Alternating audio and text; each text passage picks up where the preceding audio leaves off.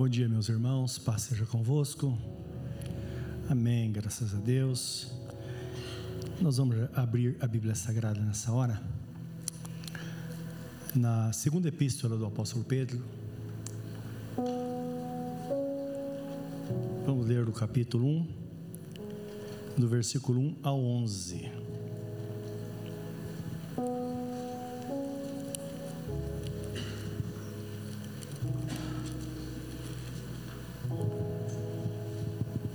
Aberta, vamos orar e pedir que Deus, o Senhor fale conosco nesta manhã e dê a nós toda a graça de que nós precisamos. Um Deus tão grande e tão amoroso, que no Velho Testamento se manifestou mostrando a sua justiça, o seu poder como Senhor de toda a terra.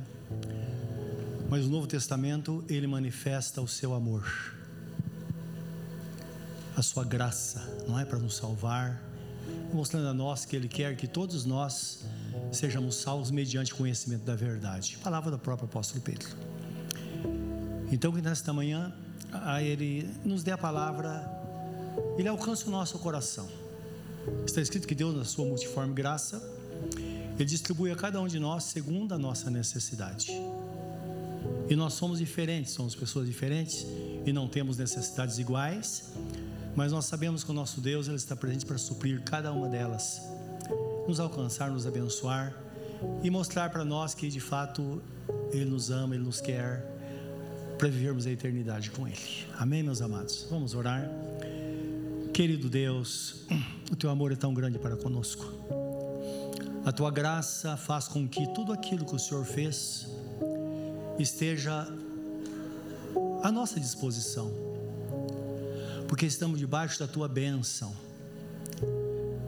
E por isso, nesta manhã, nós pedimos que a tua bênção venha sobre nós, abrindo nosso entendimento para a compreensão da tua palavra, que ela venha para nos alimentar, para nos dar direção, enfim, para suprir todas as nossas necessidades, satisfazer os anseios de cada coração. Nós sabemos que assim será por causa da tua bondade porque do Senhor vem a provisão para nós. Em nome do Senhor Jesus. Amém. Amém. Então o texto começa dizendo: Simão Pedro, servo e apóstolo de Jesus Cristo, aos que conosco obtiveram fé igualmente preciosa na justiça do nosso Deus e Salvador Jesus Cristo. Graça e paz vos sejam multiplicadas no pleno conhecimento de Deus e de Jesus Cristo, nosso Senhor visto como pelo seu divino poder nos têm sido doados todas as coisas que conduzem à vida e à piedade, pelo conhecimento completo daquele que vos chamou da sua própria, vos chamou para a sua própria glória e virtude, pelas quais nos têm sido doadas as suas preciosas e muito grandes promessas, para que por elas vos torneis coparticipantes da natureza divina livrando-vos da corrupção das paixões que há no mundo.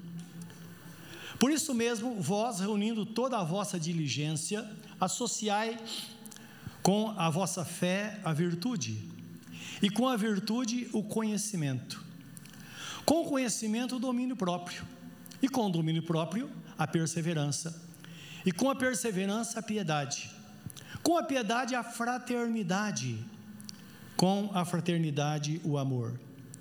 Porque essas coisas existindo em vós, e em vós aumentando, fazem com que não sejais nem nativos, nem frutuosos no pleno conhecimento de nosso Senhor Jesus Cristo. Pois aquele a quem essas coisas não estão presentes é cego, vendo só o que está perto, esquecido da purificação dos seus pecados de outrora. Por isso, irmãos, Procurai com diligência cada vez maior confirmar a vossa vocação e eleição, porquanto procedendo assim não tropeçareis em tempo algum. Pois desta maneira é que vos será amplamente suprida a entrada no reino eterno de nosso Senhor e Salvador Jesus Cristo. Amém. Louvado seja o nosso Deus. Meus irmãos, nós somos chamados por Deus para participarmos da natureza divina. O texto fala das preciosas promessas para que possamos participar dela, não é? E nós sabemos que Deus, quando Ele promete, Ele cumpre. Vimos na quarta-feira isso, não é? Que junto com a promessa sempre tem a provisão. É de onde vem o termo Jeová Jireh, o Deus da provisão. Mas não é aquele que, quando acontece, ele sai correndo para suprir, não. É que junto com a necessidade já tem a provisão. Então, nisso nós pensamos de que o problema que estamos passando hoje já tem a solução. Deus já sabia que tudo ia, tudo ia, tudo ia acontecer, Ele já tem a provisão, e nós precisamos estar afinados com a Sua vontade, para que essa meta seja cumprida, cumprida na nossa vida, para que sejamos participantes da natureza dEle. Como nós somos participantes? A Bíblia Sagrada fala da encarnação de Jesus, que Ele participou da natureza humana. Então o texto fala assim em João 1,14: E o Verbo se fez carne, porque era espírito, e habitou entre nós, cheio de graça e de verdade, e vimos a sua glória, glória como unigênito do Pai. Então Jesus, sendo Deus, espírito, porque Deus é espírito, então agora ele assume a natureza humana para que nós então pudéssemos é, conhecê-lo de perto. E a propósito, a Bíblia Sagrada nos diz no livro de Hebreus 2,17, que convinha que em tudo fosse semelhante aos irmãos. Isto é, para que nós pudéssemos entender a nossa posição como pessoa, criação de Deus, e também entender que Jesus, e o texto fala, para que ele pudesse então é, socorrer aqueles que enfraquecem chegam a Ele, para que pudesse ser o sumo sacerdote daqueles que precisam do seu socorro. Então ninguém nesse mundo poderia dizer: olha, estou passando por isso, mas Jesus nunca passou. Não, ele passou. Está escrito que ele em tudo foi tentado, com uma diferença, porém sem pecado, e por causa disso ele pode muito bem socorrer aqueles que em fraqueza se achegam a ele. Então Jesus participou da, da natureza humana para que os crentes pudessem participar da natureza divina. Por que os crentes? Porque aqueles que estão em Cristo é que vão participar então da natureza divina. Isso é ter dentro de si todas as qualidades, não é que permeavam a vida de nosso Senhor Jesus Cristo. Ora, como, é, como isso é possível? A Bíblia Sagrada fala que os seus dons, os dons de Cristo, ou dons do Espírito Santo, são colocados em nós no novo nascimento. Como que eles são colocados em nós? Sendo que a Bíblia Sagrada fala, devemos buscar com zelo os melhores dons. Então, a Bíblia Sagrada fala que o Espírito Santo habita em nós. Os dons estão no Espírito, porque são do Espírito. Ora, se o autor está dentro de nós, significa que tudo está dentro de nós. Então, quando fala buscar com esmero, é que nós devemos ansiar, desejar os melhores dons, que significa aquele dom adequado para aquele momento. Digamos se tem uma pessoa doente e você vai orar por ela, você não precisa do dom de discernir os espíritos, você precisa do dom de curar, não é verdade? É dessa forma que a Bíblia Sagrada nos ensina, não é? Isso está escrito no versículo 3, que o texto nós lemos que Ele deu a nós toda a provisão. Tudo está em nós. Quando eu disse sobre os dons, está escrito na primeira epístola de Paulo aos Coríntios 1,7, que diz assim: que Ele nos deu toda a graça, para que não nos falte nenhum dom. Na edição revista atualizada, mas a edição corrigida diz assim: que Ele nos deu toda a provisão, e por isso não nos falta nenhum dom, porque tudo está em nós. Então, é, é, nós entendemos assim: que Ele deu a provisão para que não nos falte, ou para não faltar, subentende-se que o Espírito Santo está em nós e a provisão vem dele. Está tudo em nós, mas ele pode, esse dom pode se manifestar no momento que houver necessidade, porque está escrito na Bíblia Sagrada que os dons de Deus são dados segundo a vontade dele. Isso na primeira epístola aos Coríntios, capítulo 12, quando fala dos dons espirituais. Amém, meus irmãos? Então o texto fala que Ele colocou dentro de nós esses dons, para que nós pudéssemos então ter em nós algo semelhante a Ele. Primeiro fala da fé. Olha, a fé é um atributo divino. A fé é de Deus. E todos nós sabemos disso. Ele que nos deu esta fé. Porque pela graça sois salvos por meio da fé. Isso não vem de vós, é dom de Deus. Não vem por obras para que ninguém se glorie. Então a salvação é um dom de Deus, a fé é um dom de Deus, a graça é um dom de Deus que Ele deu a nós para que por meio dela a gente pudesse então ter essa salvação. Hebreus 11, 13 diz que pela fé o universo foi criado pela palavra de Deus. Então Deus diz: ó, haja e ouve, haja luz e ouve luz. Então é bom nós entendermos, meus irmãos, que o nosso Deus é um Deus de fé, Ele é o autor da fé. Um, um, um, atributo que é dado a Jesus depois, que diz que Jesus é o autor e consumador da fé, não é?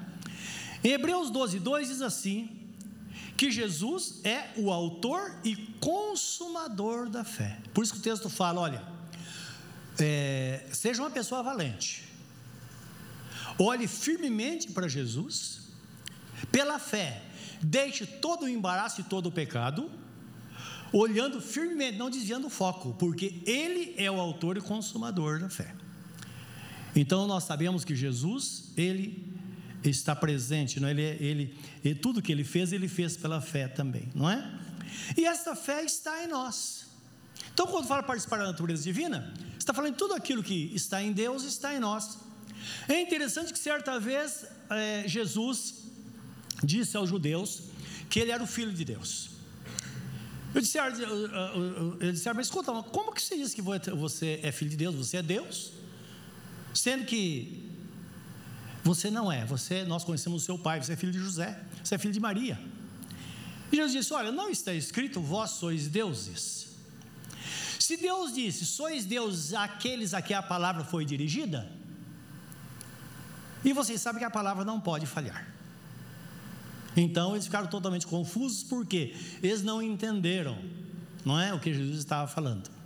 Então Jesus de fato ele era o Deus Todo-Poderoso que se fez carne entre nós.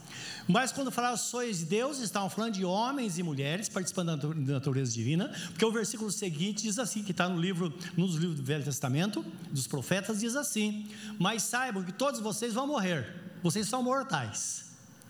Então, homens mortais que podem carregar consigo a natureza divina, para que o nome do Senhor seja exaltado na terra, para que sejamos de fato uma extensão de Jesus na terra e embaixadores dele na terra. Amém, meus irmãos? É isso que nos ensina a Bíblia Sagrada. Então, Deus se agrada da nossa fé, porque a primeira é, qualidade é a fé. Hebreus 11,6 diz assim: sem fé é impossível agradar a Deus, porque aquele que se achega a Deus é necessário que creia que Ele existe e que é doador das bênçãos, doador de bênçãos a todos aqueles que o buscam. Então, isso nós precisamos é, é, entender. Pela fé, os antigos encontraram ou alcançaram o testemunho, diz em Hebreus 11, 2. Então, você pensar no Velho Testamento, todos aqueles que viveram antes de nós, os profetas, todos eles viveram pela fé. Eles confiavam, eles sabiam que era Deus, não é? E eles esperavam a vinda de Jesus, a vinda do Messias, que mais tarde ele veio, como está em Gálatas 4:4, que vindo à plenitude dos tempos, Deus enviou o seu filho nascido de mulher, nascido debaixo da lei. Então, indicando que no tempo certo, aquela esperança que estava no coração deles acabou vindo. E lembrando que Jesus é o Messias, e só ele é o Messias. Só Ele. Só Ele é o Filho de Deus. Por isso que fora dele não há salvação, porque debaixo do céu não existe nenhum outro nome dado entre os homens através do qual devemos ser salvos, a não ser a pessoa bendita de nosso Senhor e Salvador Jesus Cristo. Desta forma é que nossos irmãos do passado, eles alcançaram o testemunho. Esse é um pensamento muito, pensamento muito importante, porque hoje a igreja tem muitas pessoas confusas. Não é preciso diz respeito à nação de Israel, estão esperando o Messias, ah, o Messias vai vir. Mas que Messias é esse que vai vir?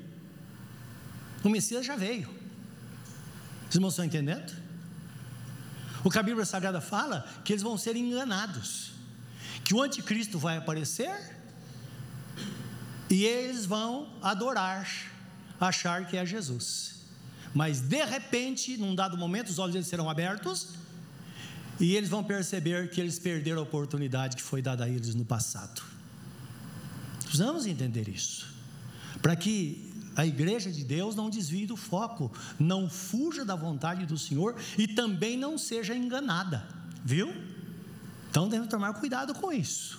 A nação de Israel é igual qualquer nação deste mundo. Pior em certa situação porque eles perderam a oportunidade.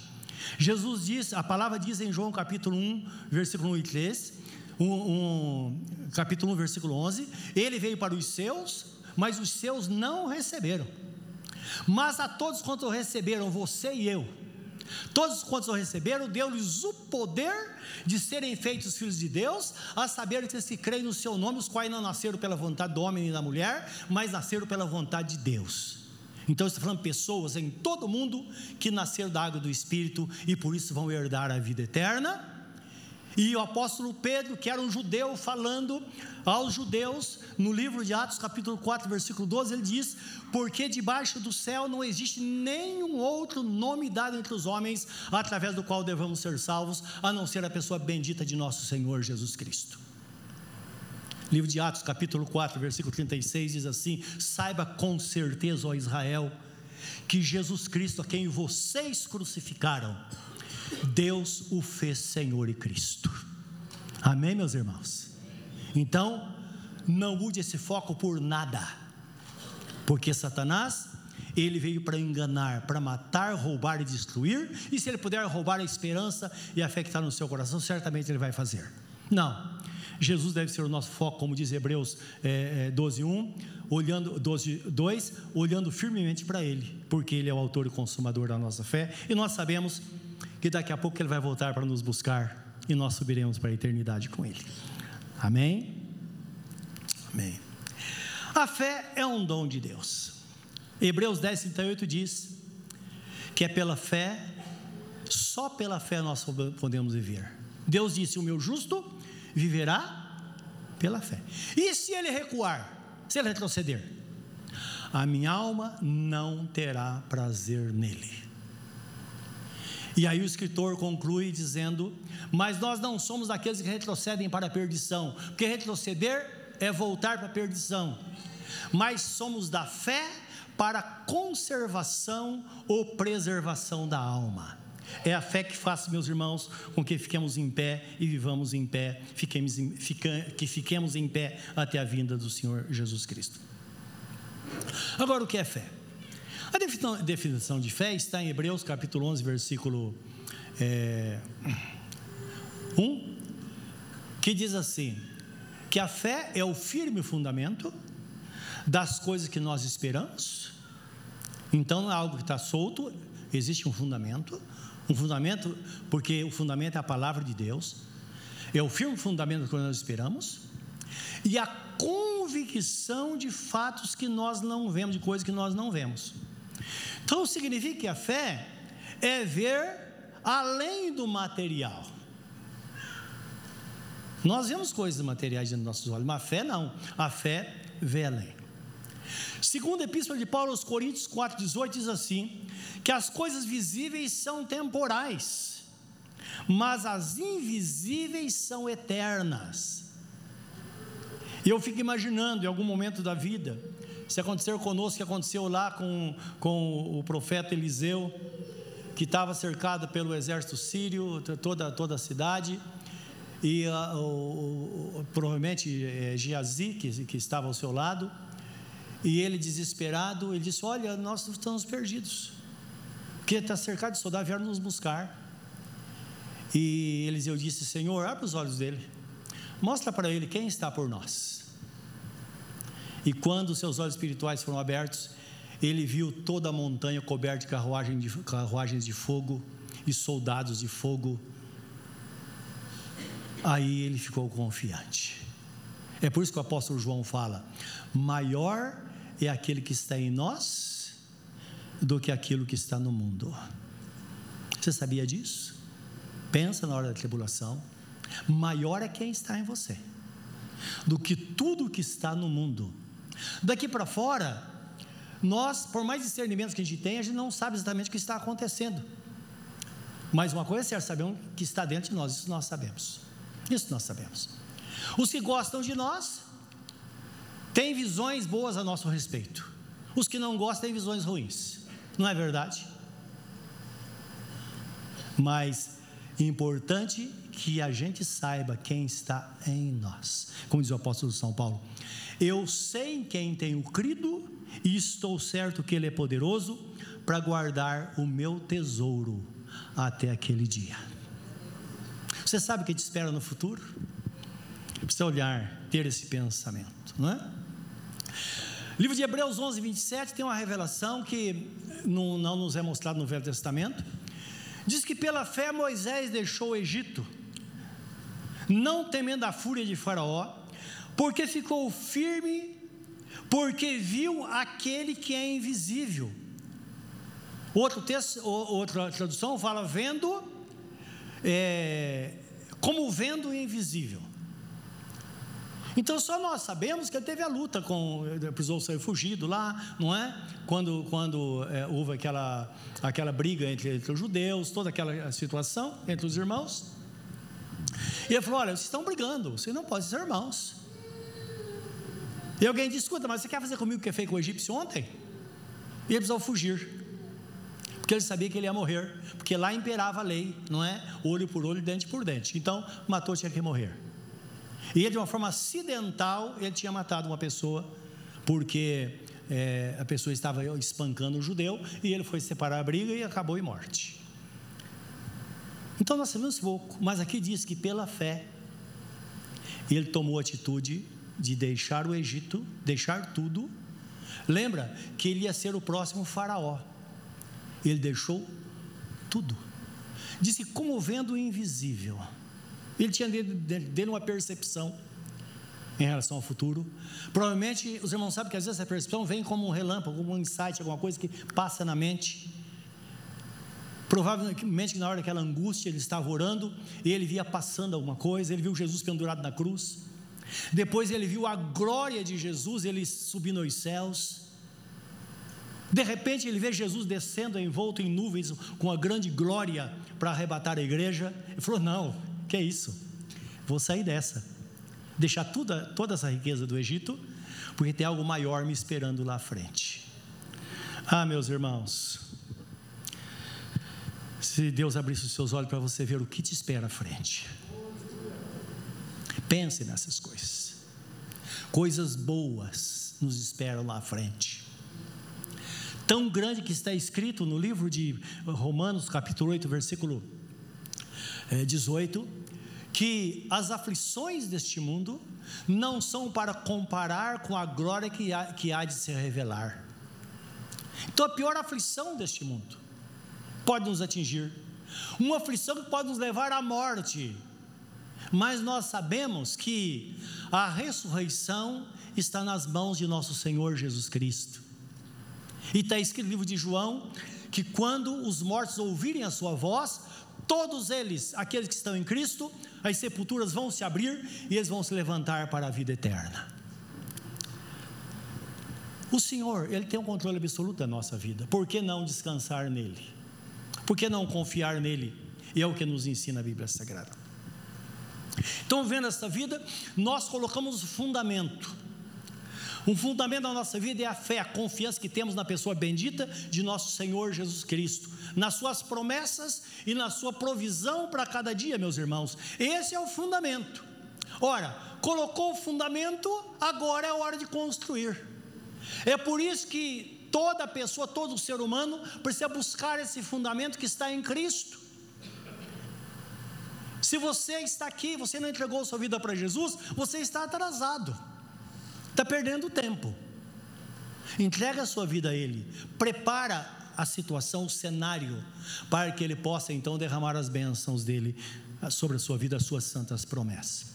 Então o texto fala isso, somando a fé, aí vem a prudência, porque nesse contexto bíblico, a virtude em si é, dá a entender que significa a prudência. Ora, está falando uma pessoa prudente, está falando de uma pessoa cautelosa. Então é bom entender que uma pessoa que entregou a vida para Jesus, primeira coisa que ela precisa ser é cautelosa. Acima de tudo, não pode ser uma pessoa ingênua. Não pode, tem que ser cautelosa. Tudo que acontece, tem que perguntar por que está acontecendo. E quando nós perguntamos, nós vamos ter a resposta. Não é à toa que foi deixado escrito pelo Espírito Santo, livro de Atos, capítulo 17, versículo 11, sobre os irmãos da igreja de Bereia, que eles eram mais nobres do que os de Tessalônica, porque eles ouviam os apóstolos pregarem e eles examinavam para ver se aquilo era verdade. Você parou para pensar que tudo que você ouve é verdade? Até porque existe um perigo muito grande neste mundo. As grandes heresias vêm num pacote. Uma coisa muito bonita, recheada com muitas verdades, e no meio vem uma mentira e a pessoa pega tudo. Não, precisamos examinar detalhadamente tudo o que ouvimos, tudo que acontece diante de nós. Precisamos estar antenados e perguntar: por que, que está acontecendo? É assim mesmo? E qualquer dúvida, qualquer palavra ouvida, vai lá no, no Google. Ou é interessante no meu tempo, quando era jovem, a gente tinha é, precisava decorar a Bíblia, tinha aquelas chaves bíblicas, tinha os textos, os textos que a gente procurava. Às vezes passava um dia para descobrir alguma coisa. Hoje não. Eu estou falando, se você pega lá, coloca lá a palavra-chave, vem o texto bíblico. Então precisamos usar as ferramentas que Deus nos deu, e até eu acho que nós temos toda essa facilidade hoje, porque vivemos em dias maus, onde de uma forma sutil as pessoas são enganadas todos os dias. E Deus quer que tenha a mente aberta para as coisas espirituais. Jesus fala assim: Eis que vos envio como ovelha no meio de lobos. Portanto, sejam prudentes como a serpente simples como uma pomba. Ora, e se for simples como uma pomba e prudente como uma serpente? Depois que a casa caiu, não adianta fazer mais nada. Primeiro tem que ser prudente, para depois ser simples. Sempre precisamos pensar, olhar uma situação e falar: o que está acontecendo aí? Não é? E vamos ter a resposta. Certa vez, esses dias, quando eu creio que já contei para vocês essa história. A Bíblia Sagrada, quando fala de Jesus de ser prudente, ele fala assim: Eu comparo o homem prudente àquele que edificou a sua casa sobre a rocha. Que veio a chuva, tempestade, a casa não caiu. Por quê? Foi construída sobre a rocha.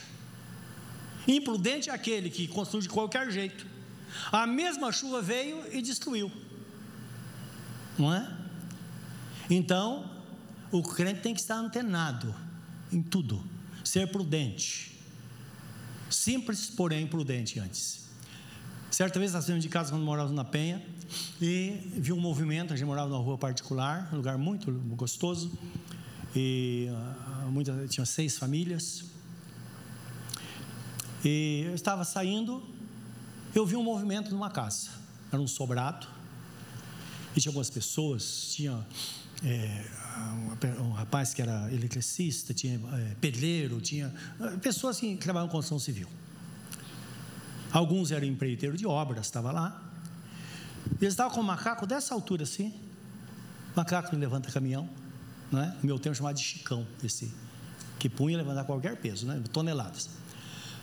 Estava lá e eles conversando, aí eu parei, comentei, falei, escuta, desculpe interromper, mas o que, que vocês estão fazendo aí? Ah, nós vamos, que eu vi um macaco, falei alguma coisa estranha, né? Olha, acontece o seguinte, aconteceu um problema nessa casa, que quando foi construída, uma parte dela, uma coluna, não colocaram a sapata na coluna, esqueceram, e a casa está afundando, e estava rachado dos dois lados já, uma rachadura. Falei, o que vocês vão fazer? Olha, nós vamos colocar o macaco, levantar, calçar e depois vamos fazer alguma coisa. Aí eu pensei rapidamente, eu falei, olha, desculpe, eu não sou consultor, não é? Sou pastor, mas já mexi com muita construção de igreja, coisa assim, então sei como funciona. Falei, se você colocar esse macaco e levantar, vai destacar a coluna e vai cair tudo. Então você não pode mexer. Bom, o que, que nós vamos fazer então? Falei, olha, calça como está, bem calçado. Falei, bem calçado, então não vai ceder. E do jeito que está, vocês cavam em volta da coluna. Falei, vocês estão vendo a coluna é quadrada, coluna bem grande, era 40 por 40. Falei, essa coluna é redonda embaixo. Ela é quadrada da, da terra para cima. Então ela tem um, um, lugar de sustentação embaixo. Então cava em volta, cava 80 por 80, faz um concreto bem feito, enche de concreto, e daqui um mês você tira tudo, pode seguir o seu caminho. Você vai rebocar essa parte que está rachada, nunca mais vai aparecer, porque não vai ceder mais. Eu falei, puxa vida, ainda bem que você passou aqui para falar isso com a gente. A casa está lá, sem nenhuma trinca. Na nossa vida é assim. Quantas atitudes pessoas tomam, atitudes, situações que poderiam ser consertadas, mas a pessoa vai mexer e derruba tudo, acaba com tudo. Quantas casas caem por terra, quantas famílias se desfazem num piscar de olhos por uma palavra mal falada. Então, é nisso que a Bíblia Sagrada fala. Jesus fala: olha, sejam prudentes. E depois trabalhe com simplicidade, que tudo vai dar certo. Amém? Fala a pessoa que está ao seu lado, vai dar certo, tudo vai dar certo. Fala para ela, vai dar. Deus é bom. Glórias a Deus.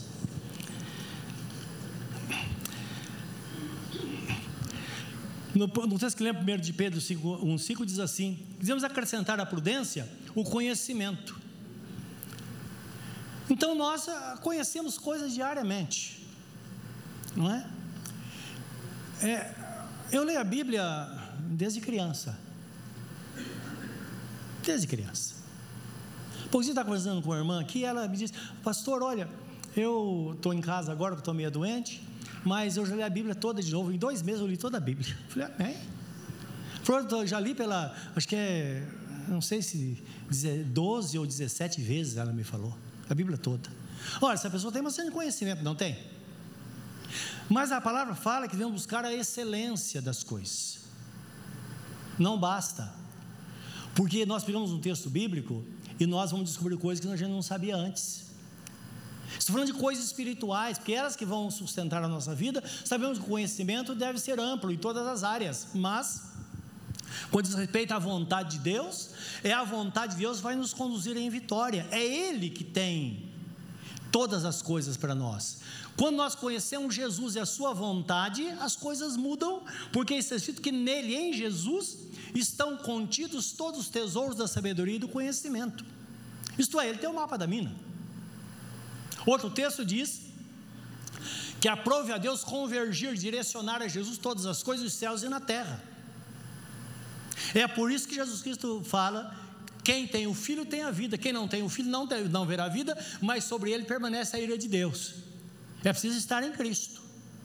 Estando nele, agora nos aprofundar. Livro de Filipenses 1,9 diz que nós devemos não ficar na superfície, mas nos aprofundar no conhecimento. Porque a vida cristã, meus irmãos, é uma vida inesgotável. O reino de Deus é inesgotável.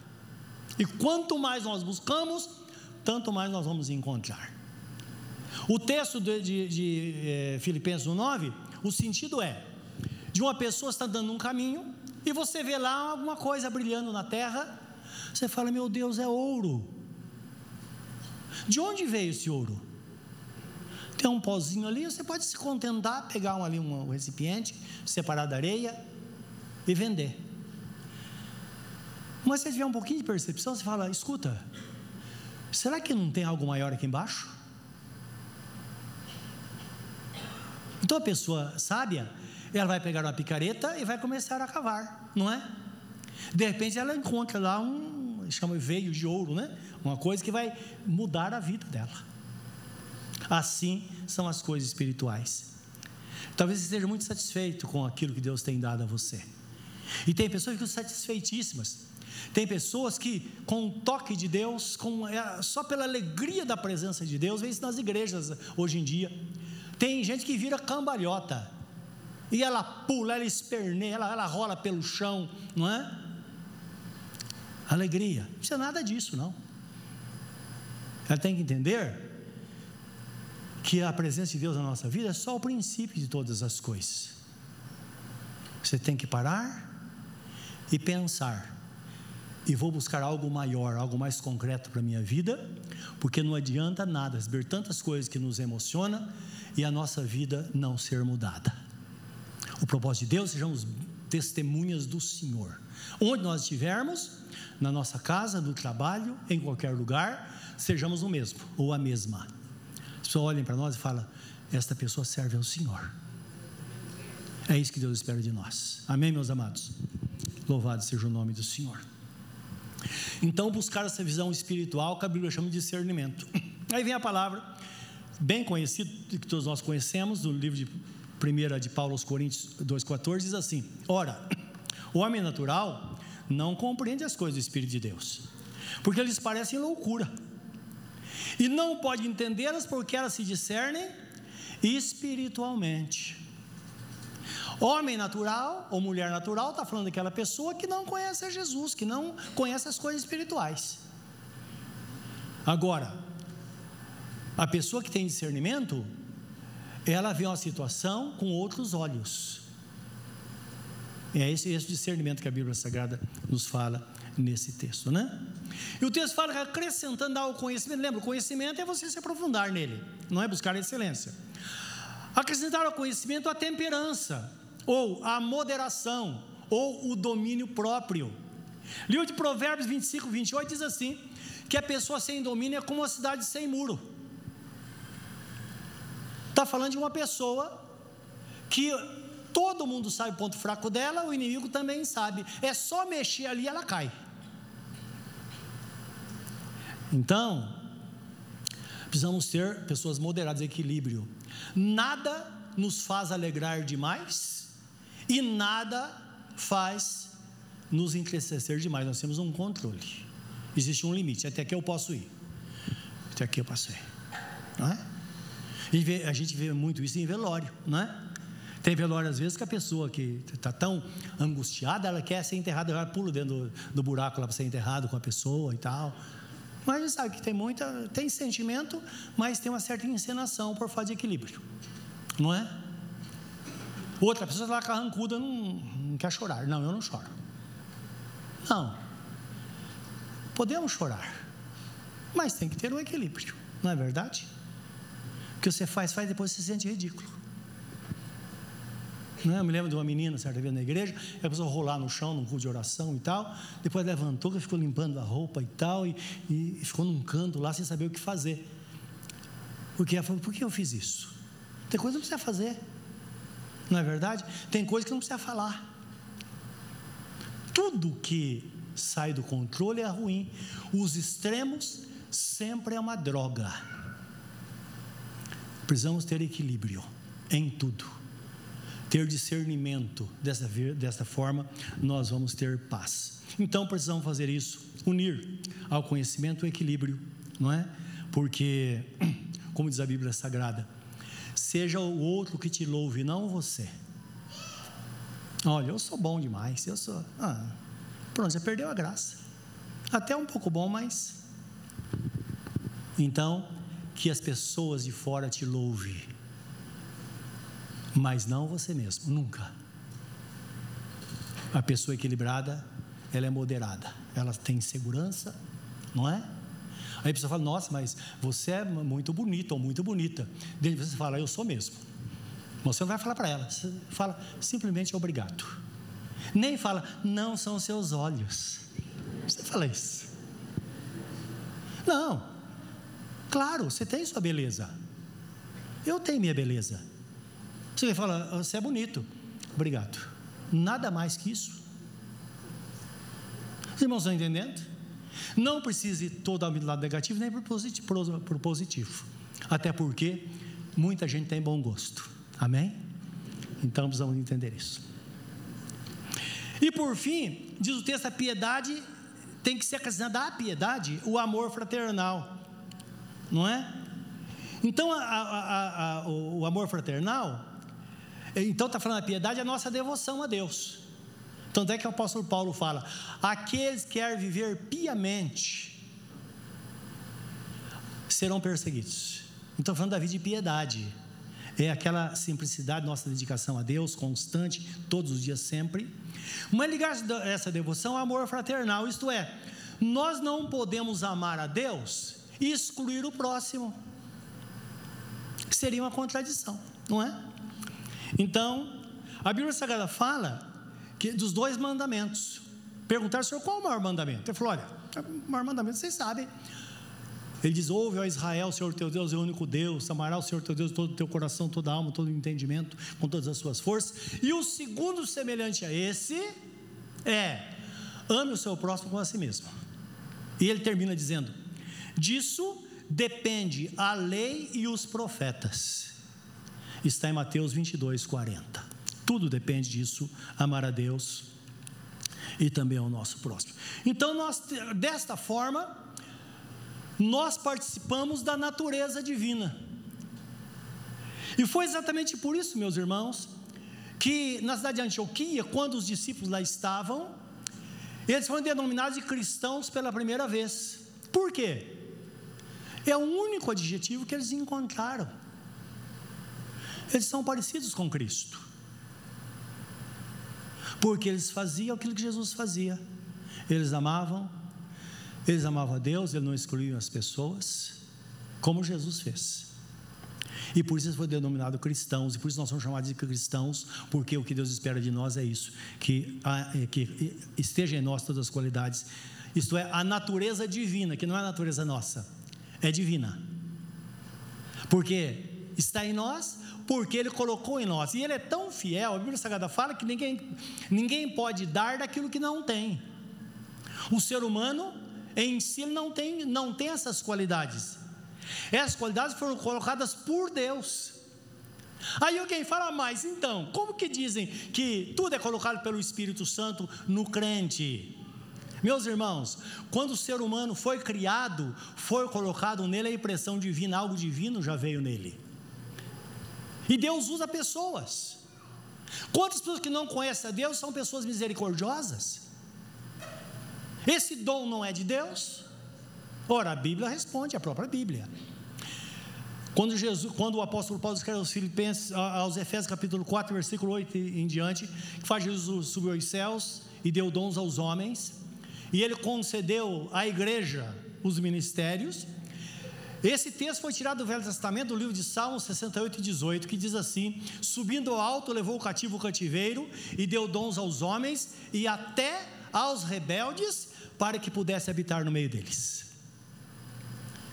Então você vai ao hospital, você fala: Meu Deus, coloca um anjo para mim, para cuidar de mim.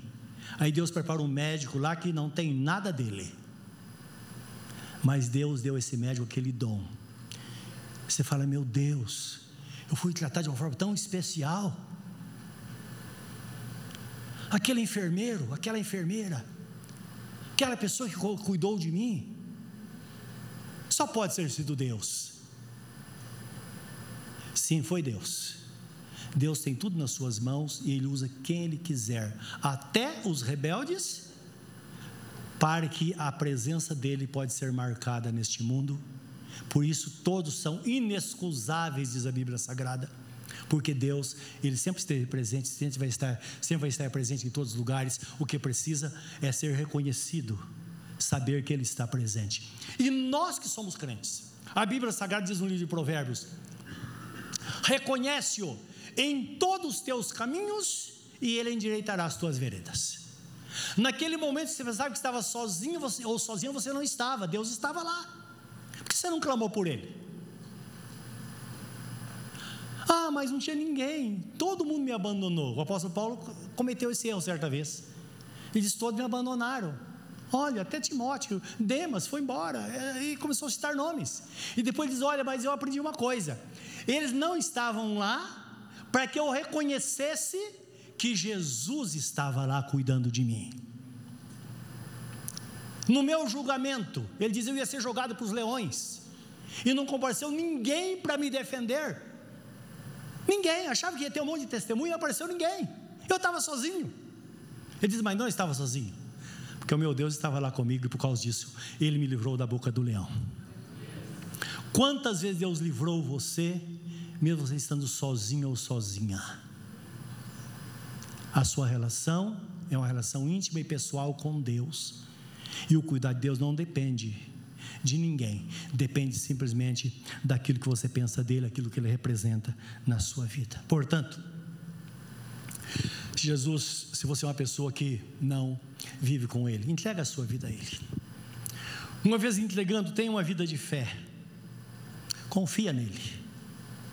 Como está escrito, entrega o teu caminho ao Senhor, confia nele, o mais Ele fará. Ele fará sair a tua justiça como a luz do meio-dia. As coisas poderão não estar bem no começo, mas está escrito que a vereda, o caminho do, do justo, é como o romper da aurora, que vai brilhando mais e mais até ser dia perfeito. Quando você acorda às quatro da manhã e você percebe uma certa claridade no horizonte, os passarinhos são despertados, todo mundo todos cantando, mas ainda não está claro. Aí, à medida que você espera, de repente o sol brilha. Assim é a vida daquele que confia em Deus. Sua vida pode estar nebulosa hoje, mas creia, porque Ele vive, você pode crer no amanhã. A luz vai brilhar na sua vida, as coisas vão mudar. Confia, esse é o Deus que nós servimos. Seja uma pessoa prudente, uma pessoa cautelosa. Seja cautelosa, principalmente em momentos decisivos da sua vida. Pense, não seja uma pessoa ingênua, esteja antenada em tudo mas seja primeiro uma pessoa cautelosa para que você possa ver coisas onde ninguém vê, porque Deus pode fazer isso por nós. Aprimore o seu conhecimento das coisas espirituais.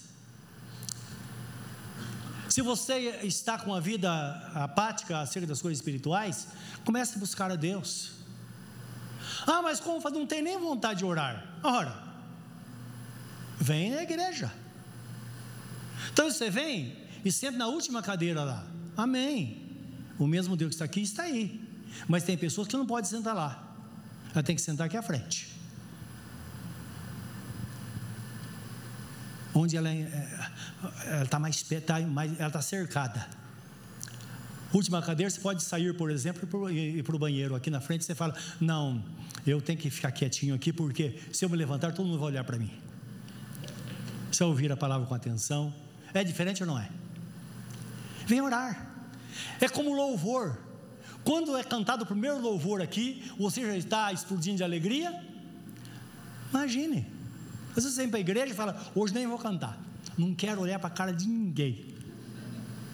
Eu vou sentar num canto porque botar minha mão no bolso para ninguém segurar na minha mão. Não é assim? Aí canta o primeiro louvor. No segundo você já começa a cantar. Ninguém ouve sua voz ainda. No terceiro já está, no quarto você já está com a mão levantada. É o Espírito de Deus fazendo a obra na sua vida. É Ele quem faz todas as coisas. É Ele. Ele que move o nosso querer. Ele que move o nosso realizar. Ele está em tudo. Ele que nos desperta para a vida, Ele que mostra o quanto ela é importante para nós, não é? Então, aprimore seu conhecimento das coisas espirituais, porque é um, um, uma, uma, uma fonte inesgotável. Seja uma pessoa moderada em tudo. Se você for a pessoa mais espiritual do mundo, não se exponha. Assim como você não se expõe quando você não está bem. Seja uma pessoa moderada em tudo. Ninguém precisa saber sobre a sua vida. Tem pessoas que falam demais e depois pagam um preço muito alto, não é? Tem que pensar em tudo. Até que você vai falar, que às vezes está falando com uma pessoa que está ao seu lado. Às vezes, um, um, a melhor amigo, o melhor amigo, está falando algo seu, no momento que a situação virar, ela vai usar isso contra você. Então, seja uma pessoa que tem equilíbrio, aquela pessoa cautelosa sempre. Isso vai ajudar muito. E é Jesus que nos ensina isso, né? Seja paciente. Lembra que a paciência está entre as, os dons? Seja paciente. A paciência está em você. No livro de Hebreus, capítulo 10, versículo 35 e 36, o 30, quando fala que o justo verá pela fé, que é o 38, então começa dizendo assim: é, é, necessário que vocês tenham confiança, porque a confiança tem uma, uma grande recompensa. O, alguma Bíblia fala um grande e avultado galardão. Se você confia em Deus, Ele nunca vai te deixar na mão. É isso que diz o texto. Mas é necessário que tenham paciência ou perseverança, que são palavras sinônimas, mas não são iguais. É necessário que tenham, que tenham paciência, para que uma vez fazendo a vontade de Deus, vocês possam alcançar a promessa. E nós temos uma mania como crente, gente quer colher sempre sem plantar, não é verdade? Se não semear, se você planta, tudo dá. A Bíblia Sagrada é clara em dizer: aquele que semeia na carne, colhe corrupção. Aquele que semeia no espírito, colhe vida. Se você ora, você vai ser uma pessoa mais feliz do que você não orar. Se você estuda a palavra, você vai estar mais forte do que aquele que não estuda, que não lê a, palavra de Deus. Isso é natural. Como na própria natureza planta e colhe. Por isso que a Bíblia Sagrada fala no Salmo 1 e também em Jeremias capítulo 8, quando fala: Maldito é o homem que confia no mortal e faz do mortal o seu braço forte, porque ele será como, árvore, como, como um arbusto solitário no deserto. Ele nunca vai, não vai ver, ele, ele não verá quando chegar a bênção. Está falando daquela pessoa que despreza o conhecimento das coisas de Deus. Mas feliz é aquela pessoa cuja esperança está no Senhor. E ela faz do Senhor o seu braço forte. Ela será como árvore plantada, não nasceu por acaso. Uma árvore plantada junto aos ribeiros de água, que dá o fruto na estação própria, ela não receia o calor, porque está junto à nascente de água, e tudo quanto fizer, prosperará. É promessa de Deus, tudo o que fizer. Então, sai dando passos firmes, sempre sabendo, eu vou plantar para colher. Se eu não plantar, eu não vou encontrar fruto. Não, não tem jeito. Mas se eu planto, o que plantar dá, não é? Experimenta plantar lá no quintal da sua casa alguma coisa. Certa vez eu trouxe para a igreja uma foto, não sei se alguns irmãos se lembram, que eu morava na Penha, só cimento. Hoje, graças a Deus, eu moro num lugar que tem mais terra, mas era só cimento, não tinha um palmo de terra. E eu ganhei uma muda de uva. Eu pensei, falei, não, embaixo de cimento tem terra. Aí peguei um piso 30 por 30, cortei no, no, no, bem certinho na divisa, cortei, ficou um 30 por 30. Encontrei a terra. Aí tirei um pouco daquela terra que está muito molhada, coloquei a terra bem adubada, coloquei a muda ali. Meus irmãos, primeiro ano deu lá alguns cachinhos, no segundo ano eu colhi e contei 365 cachos de uva. Deu daquele pezinho. Assim é a nossa vida. Como for plantar, plante com carinho. Porque se você plantar com carinho, a própria natureza vai se incumbir de trazer a você a recompensa. Deus é fiel. Ame a Deus sobre todas as coisas. Lembra que está escrito que os dois mandamentos? Ame a Deus sobre todas as coisas, mas nunca exclua o próximo da sua vida. Ame a Deus. E lembra que temos que amar aquele que foi criado à imagem e semelhança de Deus. Não importa quem seja, precisamos amar o ser humano porque ele é a imagem e semelhança do Senhor nosso Deus Todo-Poderoso. E quando nós, não amamos, nós afrontamos a Deus e arrumamos um problemão com Ele. E o texto termina dizendo, em 1 de Pedro, capítulo 11, 1, versículo 11, que desta maneira, é vos, desta maneira vos será ampliada, ou melhor, será amplamente suprida a entrada no reino eterno de nosso Senhor Jesus Cristo. Quando chegar o seu momento, você não vai precisar bater na porta, a porta vai estar aberta para você. Você vai voltar para casa, de onde você veio. Por isso que está escrito: quando nós morremos, nosso corpo vai para o pó de onde foi tirado, o nosso espírito vai para Deus. Imagina que a sensação de uma viagem longa que você fez, você está voltando para a sua casa, porque foi de lá que você veio para habitar sobre essa terra, e você vai voltar em glória e vai viver eternamente com a pessoa de nosso Senhor e Salvador Jesus Cristo. Aquele que promete tem toda a provisão para nós vencermos aqui e chegarmos lá e vivermos eternamente com Ele. Curva o seu semblante na presença do Senhor nesta hora. Eleva seu pensamento a Deus. Pense nesta palavra de hoje. Pense na sua vida com Deus. O apóstolo Paulo disse certa vez, quando ele fala da ressurreição: se esperarmos em Cristo somente nessa vida, nós seremos os mais infelizes dentre os homens. Mas quando nós esperamos no futuro em coisas maiores e melhores, vivemos essa vida de fé, temos a certeza que Jesus vai voltar para nos buscar um dia, que nós moraremos com Ele. Então, essa viva esperança no futuro faça que passemos por esta terra sem sentir tanto as dificuldades, nós podemos desfrutar de muitas coisas boas aqui na terra. Podemos ter alegria, porque o próprio Deus determinou: a alegria do Senhor é a vossa força.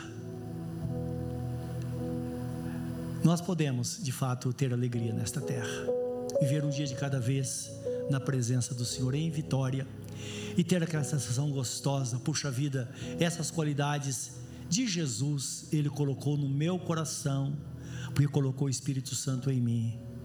Portanto, que para frente vou me esmerar para viver uma vida de acordo com aquela que o Senhor prometeu para mim, porque toda provisão está aqui.